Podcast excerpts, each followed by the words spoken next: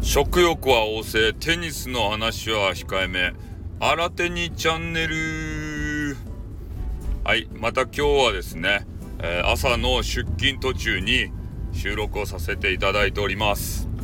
なかなか有酸もですね、えー、時間がなくてあんまり配信ができるような状況じゃないんですけど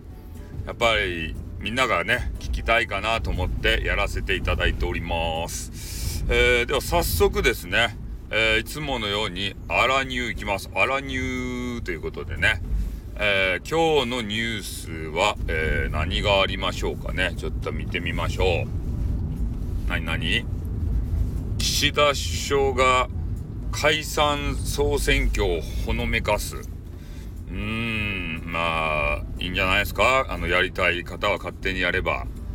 マラテニチャンネルはね、えー、そういう政治とかにはもう関与していかないので、えー、勝手にやってくださいって感じでございます。さて、次ですね。あ、芸能ニュースありますね。えー、小泉京子が不倫ということでね、えー、まあ、これもね勝手にやってくださいということなんですけどまあ芸能人でね、まあ、小泉京子ぐらいの年齢になってまあ不倫ですか。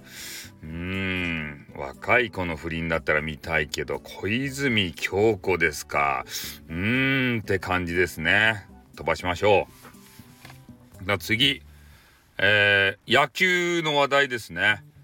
えー、二刀流の大谷翔平、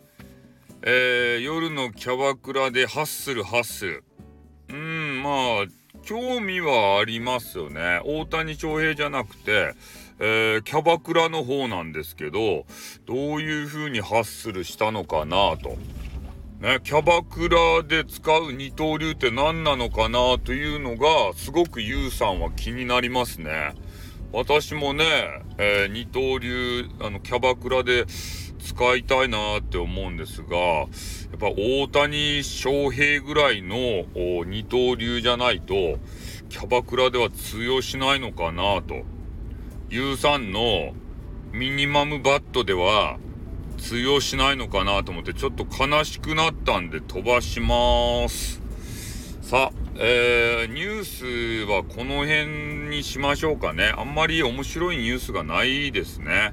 えー、いつものように、えー、平凡なニュースしかないですね。では、アラランチ行きましょうか。アラランチのコーナー、おとといのゆうさん、よろしくお願いします。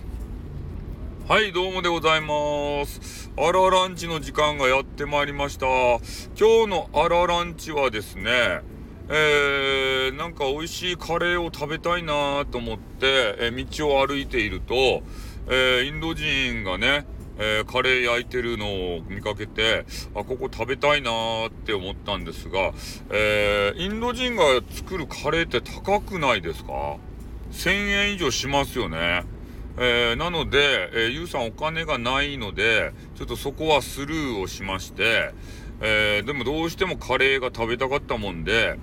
町の食堂にね、えー、行きますと、300円でね、えー、カレーを食べさせてくれる店がございました。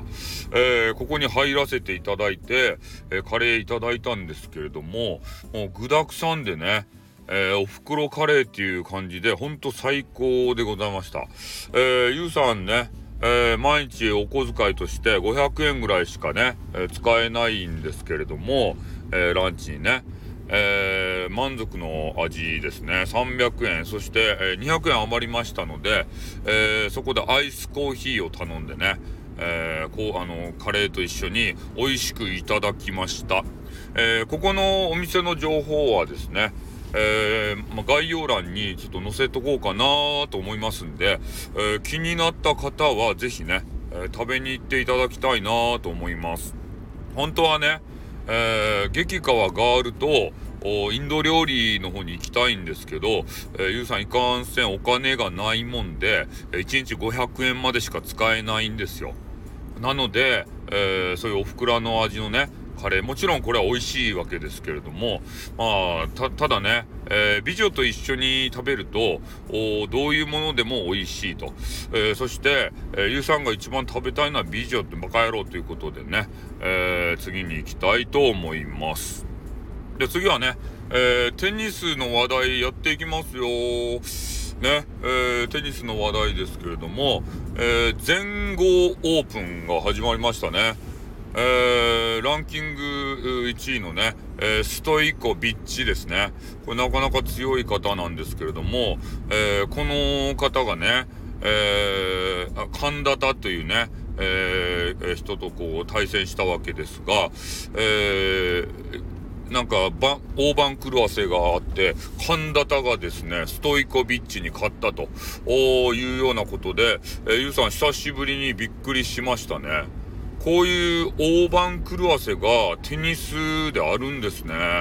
うん、なかなか神田田さんのね、えー、強烈なレシーブですか？あれはね、えー、見どころがあるなと。そしてゆうさんもね、真似したいなと思いますので、え